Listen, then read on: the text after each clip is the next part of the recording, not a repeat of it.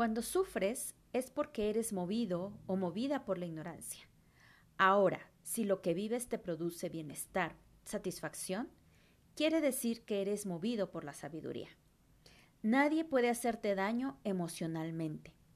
El ego es quien se encarga de hacerte reaccionar de manera automática ante cualquier circunstancia que vivas o experimentes. Nadie es responsable de cómo te sientas. Por lo tanto, es importante encontrar un equilibrio entre la esencia, que es la sabiduría, y el ego, que es la ignorancia. Así que es necesario que te conozcas profundamente para que logres y alcances a comprenderte.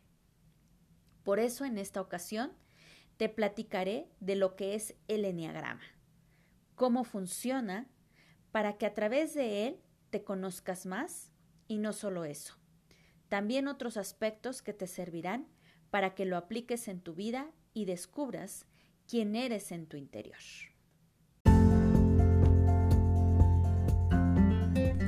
Estás escuchando Atiende a tu corazón con Lilia Miranda, en donde aprenderás a descubrir e identificar todo lo relacionado con tu mundo emocional para vivir una vida feliz y en plenitud.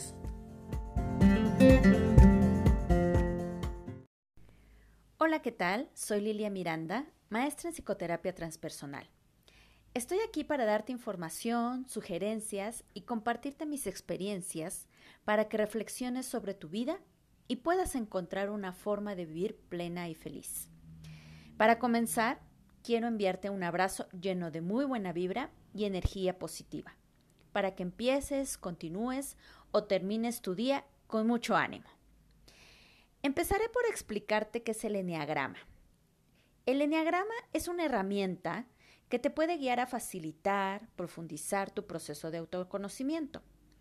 Es una guía de elementos de la condición humana mediante el que podemos comprender las motivaciones profundas que hay detrás de nuestras conductas y actitudes, que muchas veces son inconscientes.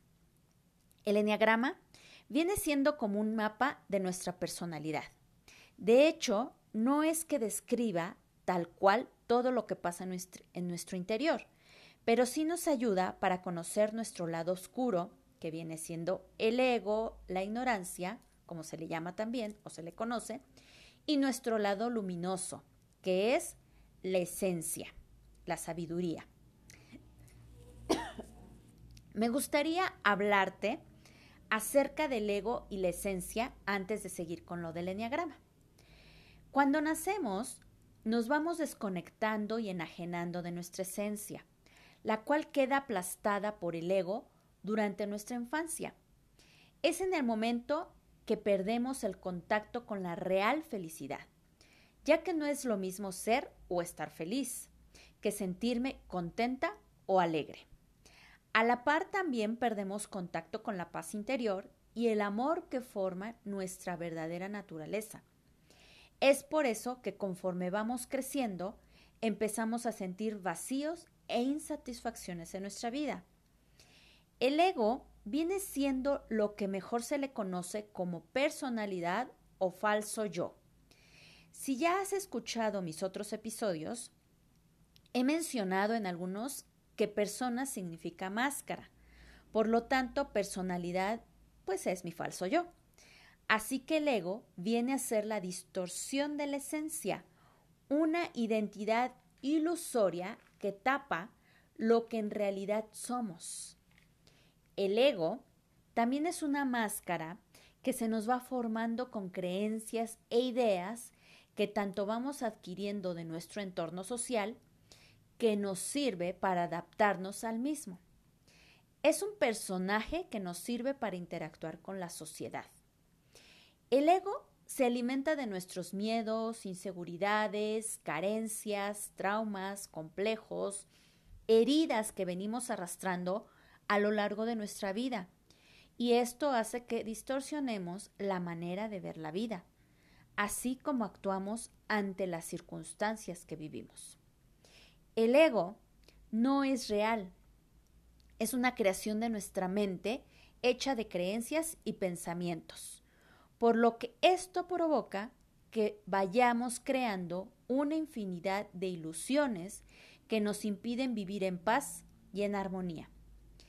Al vivir en el ego nos lleva a atarnos a nuestras reacciones emocionales y a nuestras circunstancias sin ser conscientes, por lo que tendemos a caer en el victimismo, el miedo, la falsedad, el egocentrismo y la ignorancia.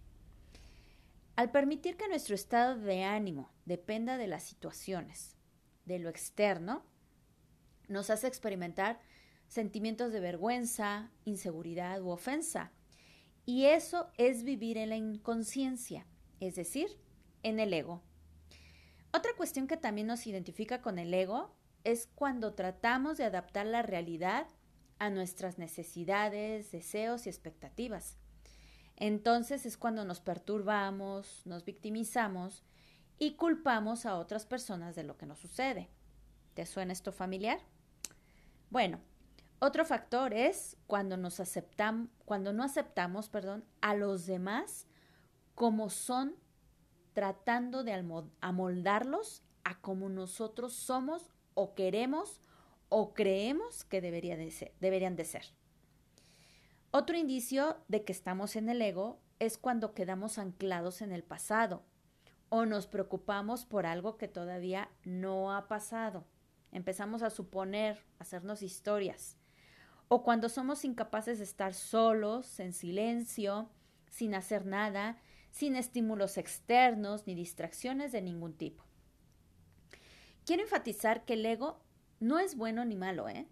También tiene sus ventajas ya que en la infancia nos ayudó a sobrevivir emocionalmente. ¿Y a qué me refiero con esto? Que cuando somos pequeños, somos seres inocentes, indefensos, que apenas estamos aprendiendo qué pasa con, con nosotros mismos y con nuestro entorno. Es por eso que el ego ahí hace su función. Pero por otro lado, con el tiempo, ya que nos convertimos en adultos, nos deja condicionados programados, dormidos, creyendo que la razón de nuestro sufrimiento está en el exterior, en los demás.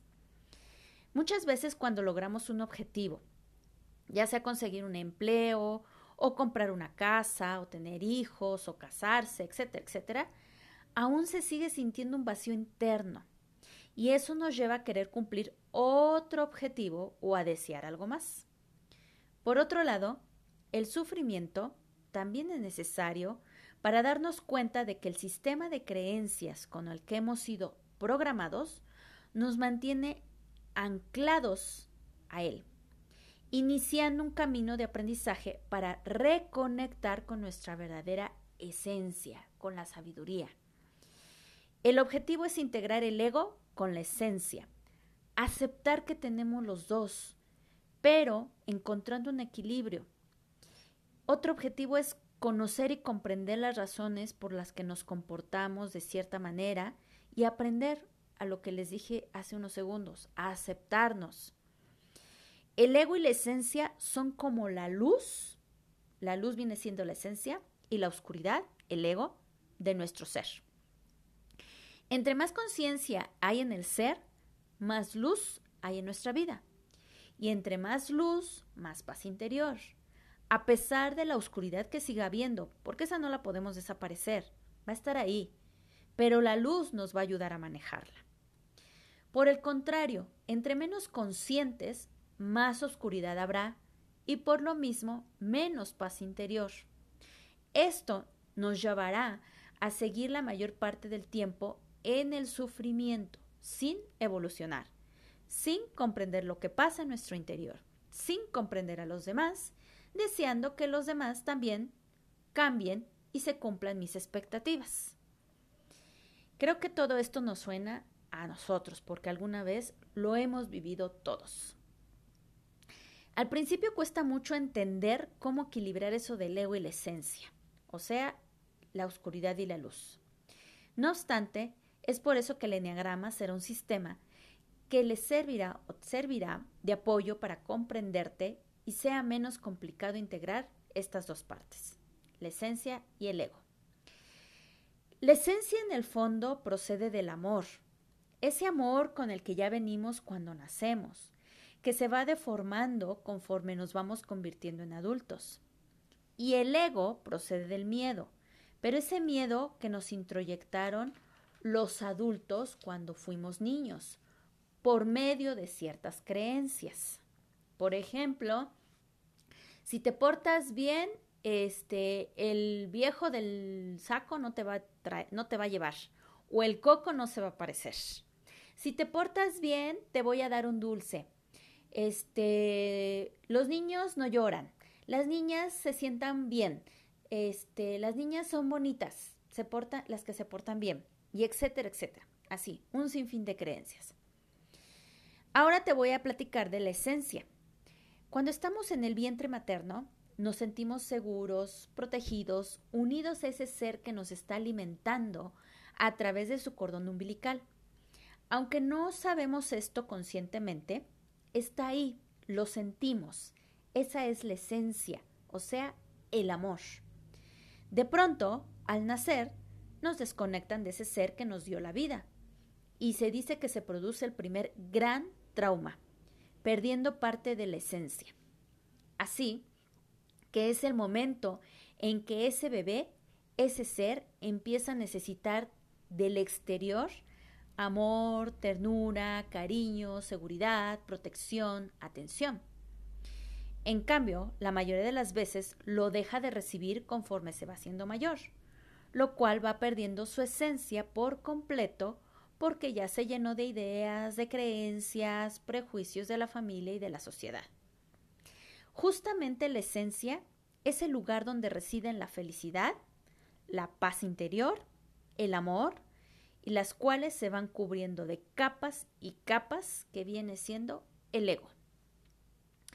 En la esencia también está nuestra vocación, nuestro talento y, obvio, el inmenso potencial que todos tenemos para crear.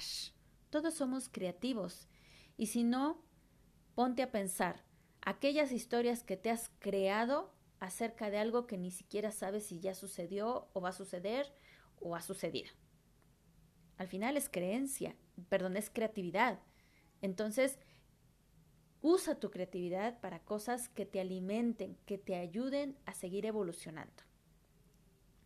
A nivel emocional, tenemos en la esencia todo lo necesario para sentirnos completos, plenos, sin necesitar a los demás. Me refiero emocionalmente.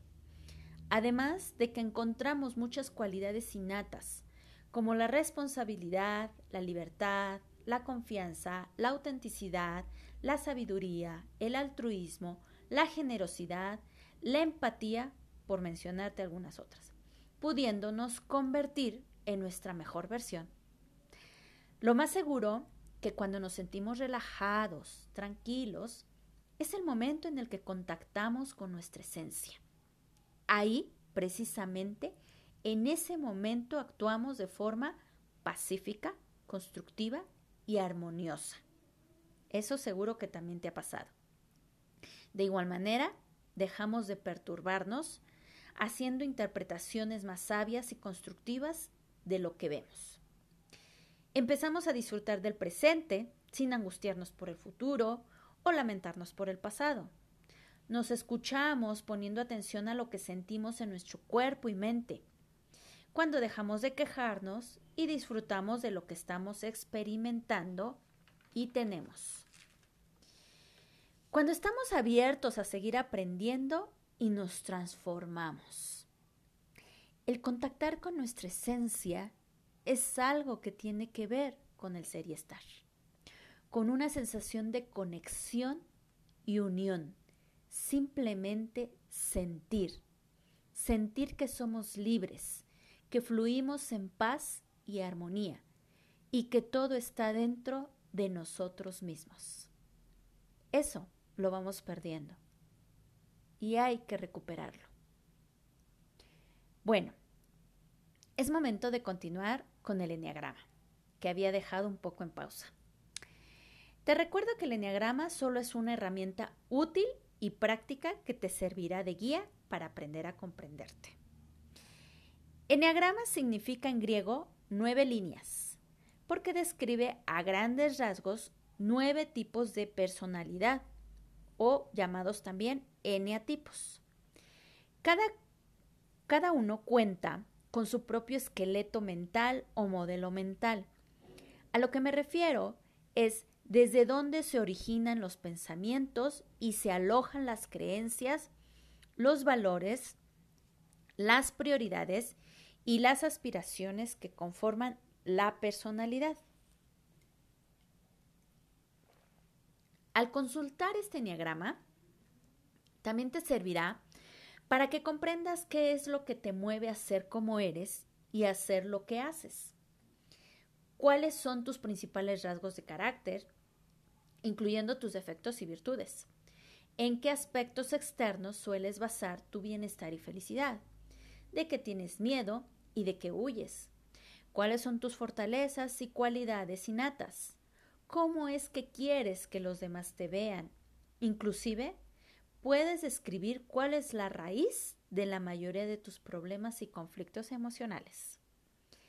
Desde mi experiencia personal y respecto a lo que yo he observado en mis pacientes, aparte de la gente con la que me relaciono, creo que es necesario conocer y comprender el funcionamiento de nuestro esqueleto o modelo mental.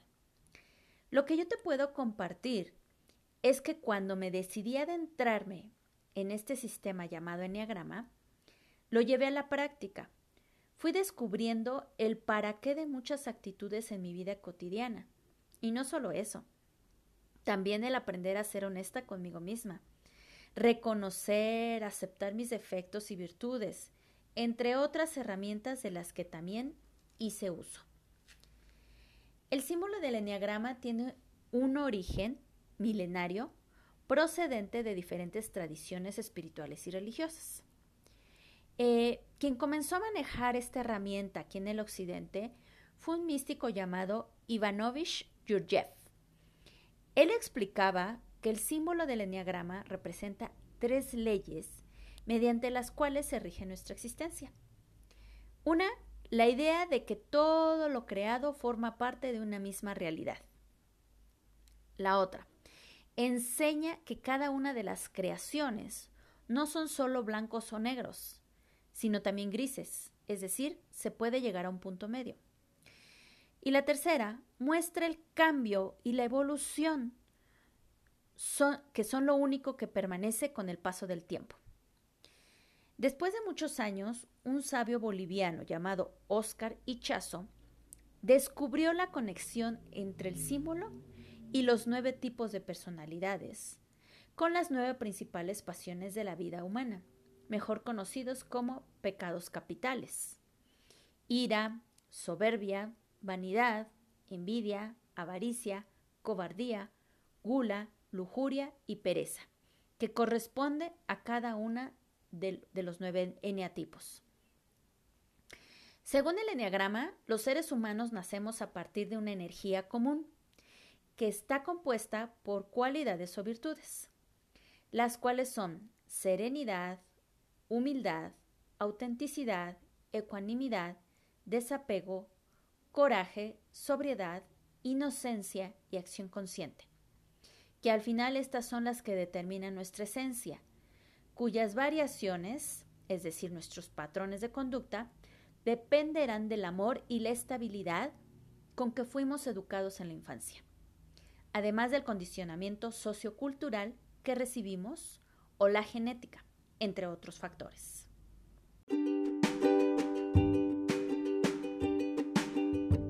Si no has escuchado sobre Anchor, es la forma más fácil de hacer un podcast. Déjame explicarte. Es gratis, existen herramientas de creación que te permiten grabar y editar tu podcast directamente desde tu teléfono o computadora. Anchor distribuirá tu podcast por ti para que pueda ser escuchado en Spotify, Apple Podcast y muchos más. Puedes ganar dinero con tu podcast sin un mínimo de audiencia. Es todo lo que necesitas para hacer un podcast en un solo lugar. Descarga la aplicación de Anchor gratuita o ve a anchor.fm para empezar ya. Durante los primeros seis años de nuestra vida, existe un gran impacto en el desarrollo de nuestra personalidad y por consiguiente en la desconexión con nuestra esencia.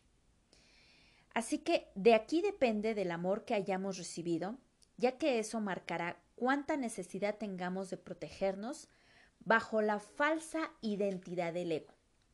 ¿Y a qué me refiero con esto?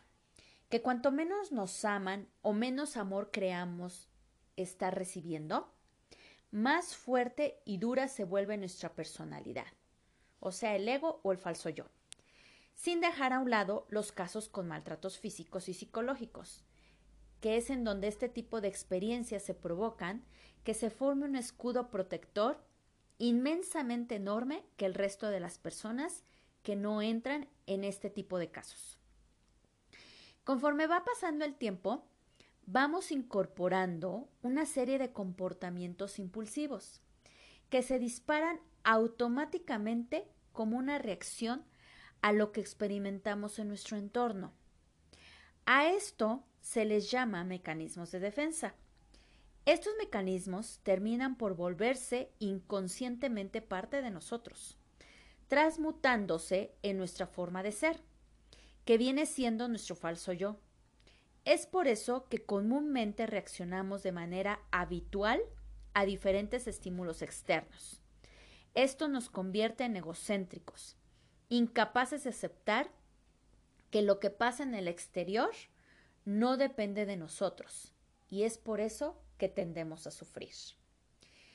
¿Para qué nos puede ayudar el eneagrama a conocer nuestro tipo de personalidad o eneatipo? Para identificar y trascender las limitaciones de nuestro ego, reconectar con las cualidades y fortalezas de nuestra esencia para cultivar la empatía, la compasión, la generosidad, la sabiduría, el amor, etcétera, etcétera. El enneagrama es una herramienta que, como ya lo mencioné, nos proporciona un mapa objetivo de la personalidad humana, tanto para aprender a comprendernos a nosotros mismos como a los demás, ya que recuerda que nadie puede cambiar a otras personas, nadie podemos, más que a nosotros mismos. De otra manera, seguramente te encontrarás en un conflicto continuo. Conforme el enneagrama, resulta que nuestra forma de ser no se concentra en un solo tipo o eneatipo. También se relaciona con otros eneatipos, ya, ya sea que nos descentramos o nos centramos. Por lo que cuando estamos en situaciones de estrés, malestar prolongado, desequilibrio, adquirimos conductas egocéntricas de otro eneatipo. A eso se le llama descentramiento. Se dice que estamos descentrados cuando, este, cuando tenemos exceso de ego y es el momento en que nos sentimos vacíos, inseguros, preocupados, irritables, incómodos con nosotros mismos, y con el resto de las personas que nos rodean. El descentramiento es un proceso inconsciente. Es un mecanismo de defensa encausado a sacar toda la presión y el malestar que se han acumulado. Solo que si no hacemos consciente este estado, corremos el peligro de experimentar miedo, tristeza o ira. Y todavía aún peor, podemos caer en un estado de depresión o ansiedad. Para poder generar un equilibrio interior, es decir, centrarnos, necesitamos practicar comportamientos y actitudes esenciales de otro eneatipo, ya que el estar centrados, es decir, adquirir el centramiento, es obtener lo que realmente necesitamos para ser felices. El centramiento es una intuición, perdón, es una invitación a comprometernos con nuestro desarrollo personal, introducir una nueva forma de pensar, cuestionándonos si las creencias que han formado gran parte de nuestra vida realmente me han beneficiado para ser feliz. Y por otro lado, cultivar pensamientos y conductas más constructivas que nos proporcionen mejores resultados en nuestra vida en general. Toda esta información que necesitamos para centrarnos al tipo o el eneatipo que corresponde, lo tiene el eneagrama. Existen cuatro estados de conciencia. Te voy a mencionar las características de cada uno para que identifiques en cuál de estos estados te encuentras y así poder seguir trabajando con tu eneatipo una vez que lo identificas. El primer estado es el estado inconsciente. No sabemos lo que es el ego y por lo consiguiente no nos damos cuenta de que vivimos plenamente identificados con nuestro falso yo.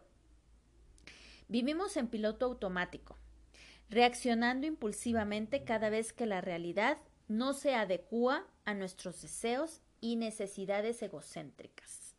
Es decir, yo quiero que todo suceda como yo creo que debe de ser o como yo quiero que sea.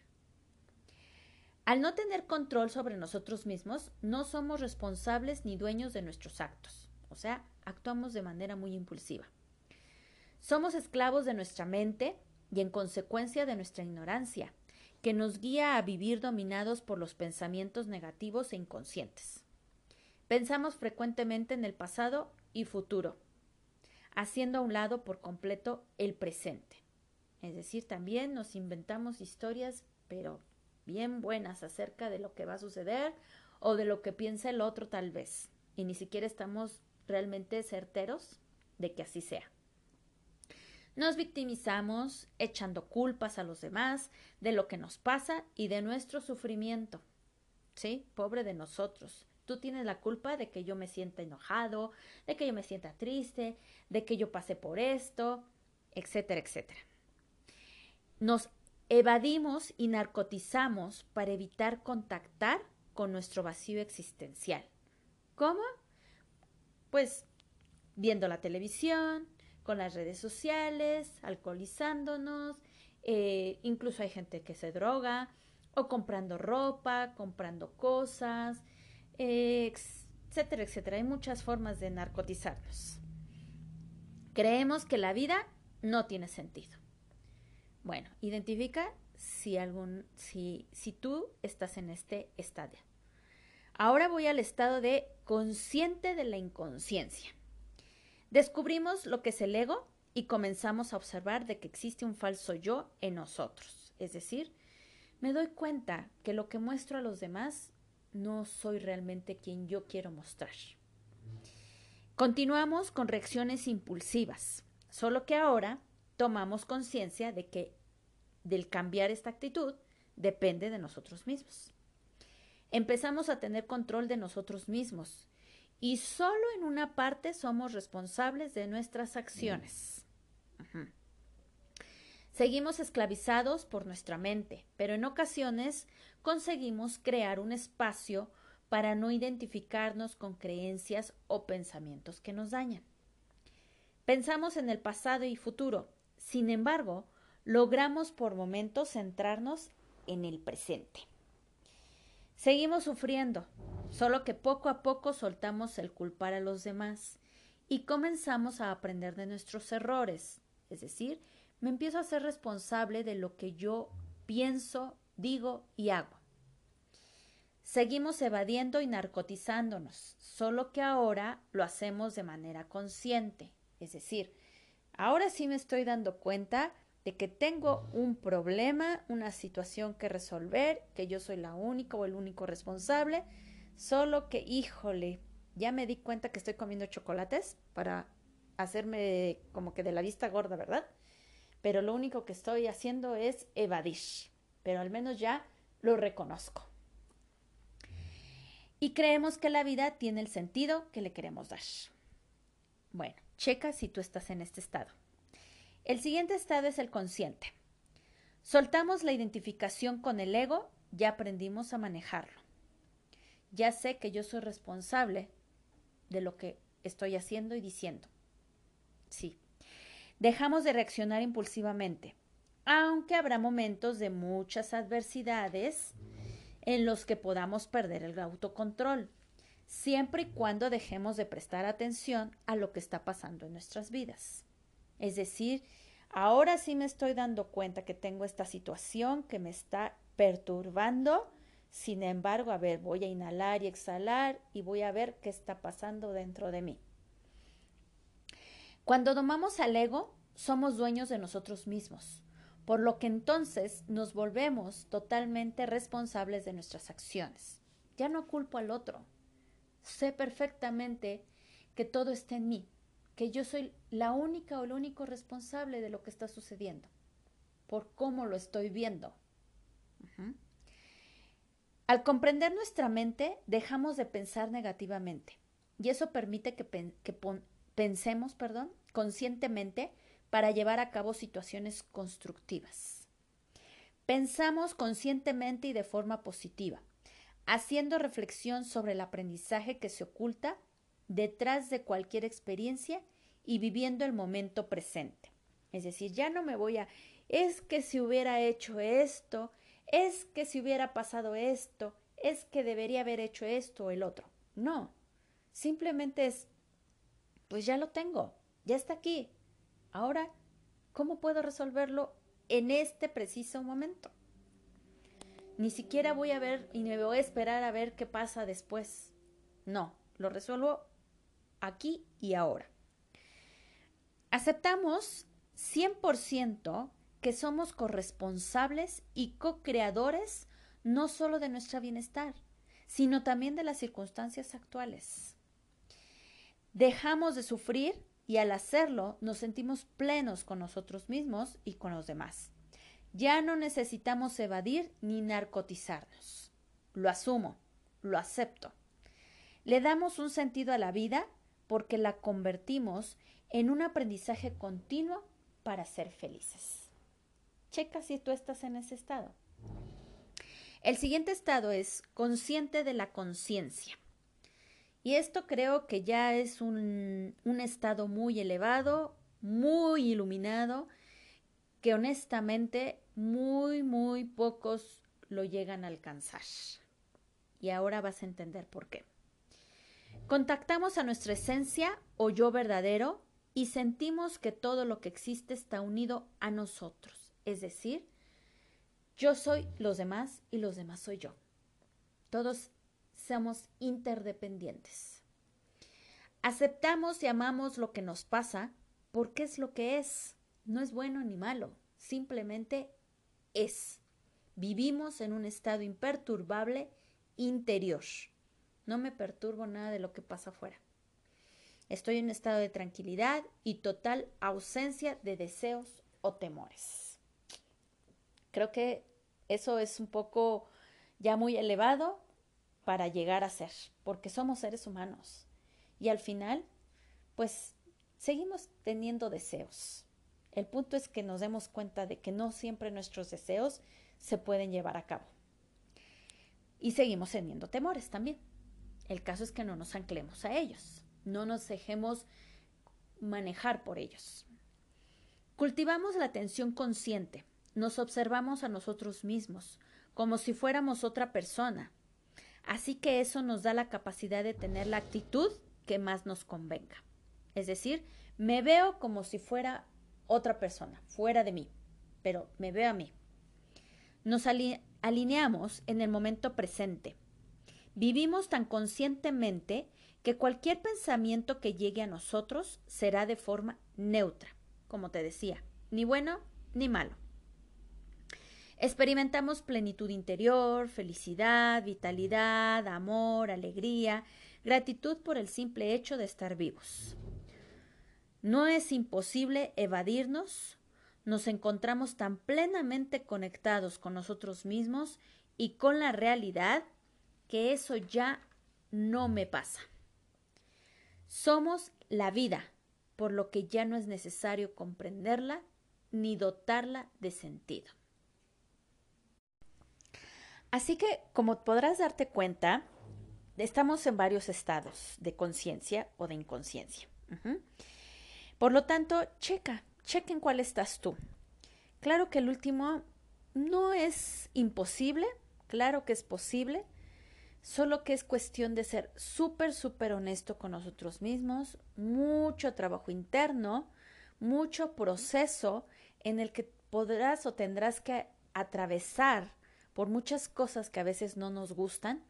Sin embargo, el saber que algún día eso te va a permitir estar dentro de tu parte eh, consciente de, ser eh, o vivir en una paz interior, pues nos va a seguir o nos va a hacer avanzar. Sin embargo, eh, no quiere decir que va a desaparecer tu ego o tu parte oscura. Vuelvo a insistir, es simplemente conformar o integrar esas dos partes, esencia y ego, y saber que el ego existe, pero vamos a aprender a manejarlo para poder estar la mayor parte del tiempo en nuestra parte de paz, perdón, de paz y de felicidad. Como ya se los había dicho, el enneagrama se divide en nueve tipos o eneatipos. Estos a su vez en tres triadas. La triada del sentimiento, en donde entran los eneatipos 2, 3 y 4. En la, entrada, en la triada perdón, del pensamiento, que es donde están los eneatipos 5, 6 y 7. Y por último, la triada visceral, en donde entran los eneatipos 8, 9 y 1. El hecho de que pertenezcamos a algún eneatipo que pertenezca a alguna de las triadas no significa que seamos totalmente sentimentales, viscerales o pensantes.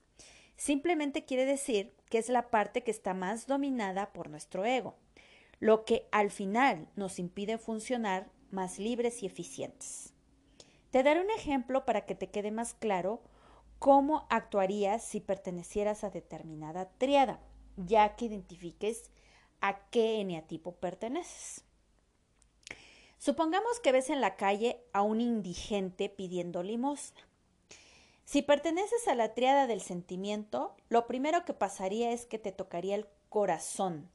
Sentirías pena, vergüenza, tristeza o lástima por su situación, tal vez queriéndolo ayudar o rescatar. Si pertenecieras a la triada del pensamiento, reflexionarías o analizarías sobre las distintas posibilidades y actitudes que podrías asumir sintiendo temor, tal vez por lo que pueda suceder.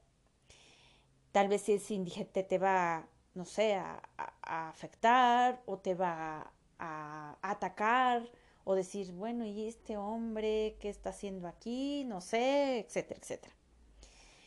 Pero si pertenecieras a la triada visceral, te sentirías agredido o enojado por la presencia de esa persona y te intentarías proteger.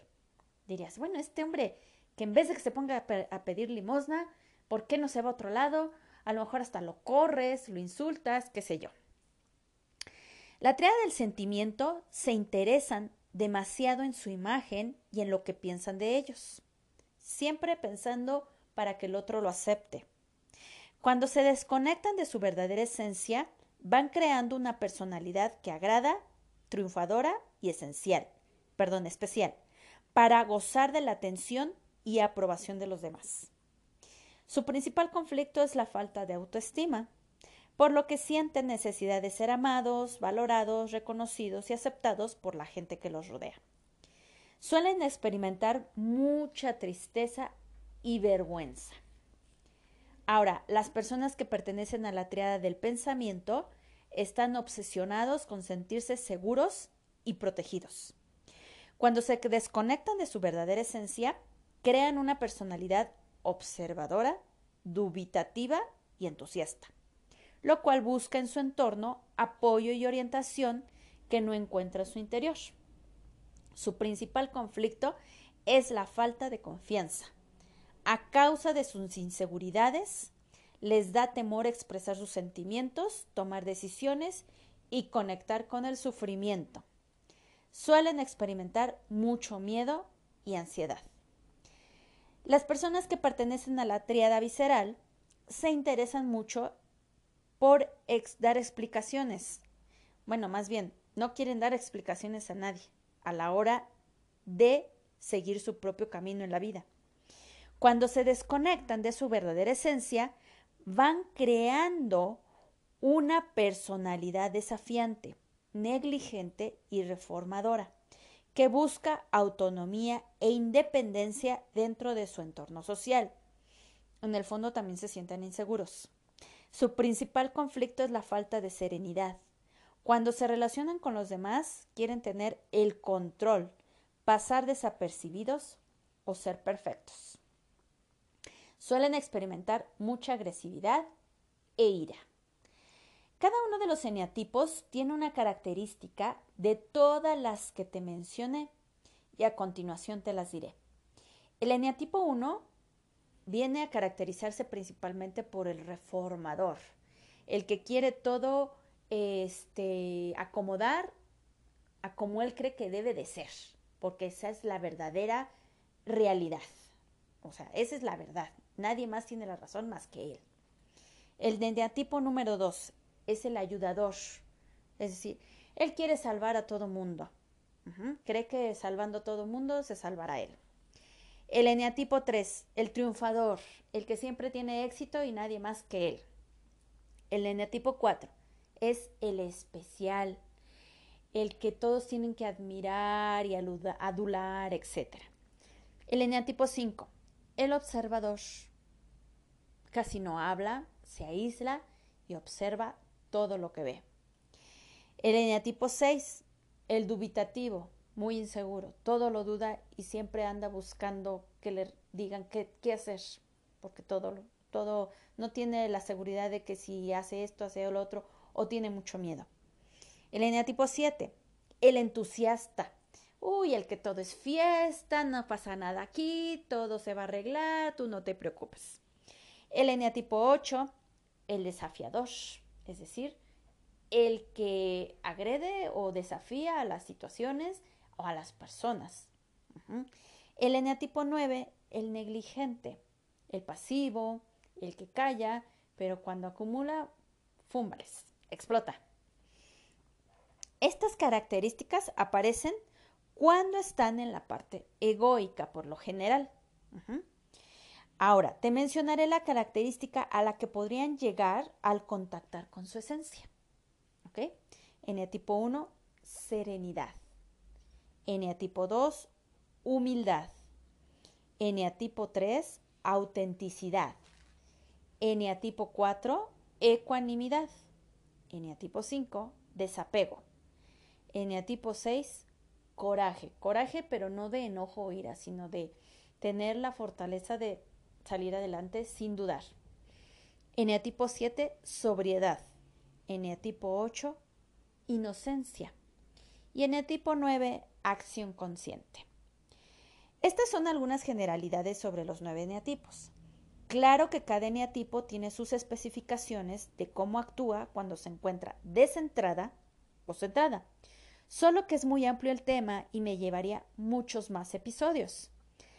La idea de ofrecerte este episodio fue adentrarte al tema para que te intereses en consultar el eneagrama y conocer tu eneatipo, dejándote en claro que puedes tener mucho más características de otros eneatipos. Sin embargo, el descubrir tu eneatipo es principalmente las características que tienes la mayor parte del tiempo, ya sea cuando estás centrado o descentrado. Te voy a compartir el link de una página de un test de el Enneagrama para que lo realices y descubras qué eneatipo eres.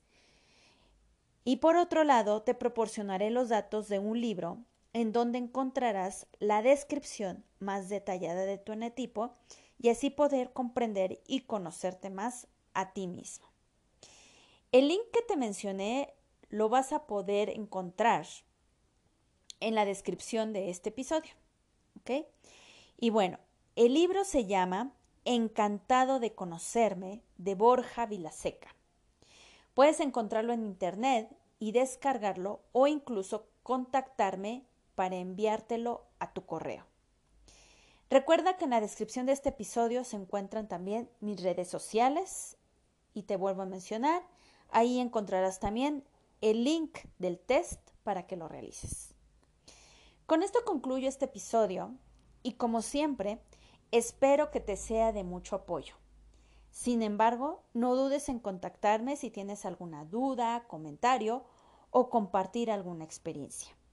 Por el momento, solo me resta nuevamente agradecerte el seguir escuchándome, deseando que vuelva a contar contigo para mi próximo episodio, mientras te envío un abrazo de corazón a corazón. Esto fue Atiende a tu corazón con Lilia Miranda.